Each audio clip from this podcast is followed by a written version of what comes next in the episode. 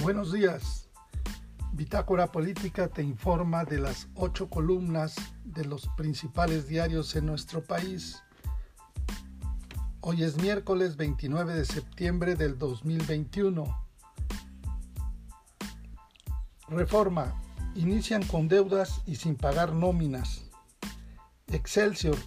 Restituirán tierras y agua al pueblo yaqui. El Heraldo de México. Crean grupo para identificar a desaparecidos.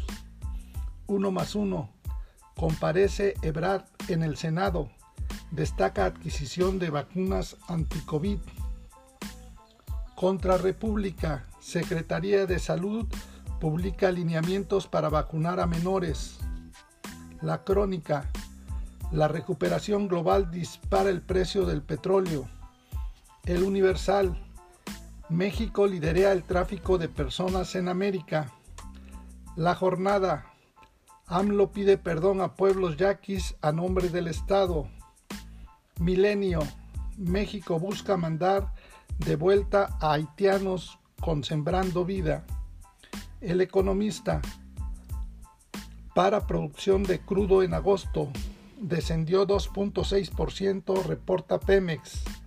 El financiero pide iniciativa privada, certidumbre y Estado de Derecho. Para más información, te invitamos a seguirnos en bitácorapolítica.com.mx.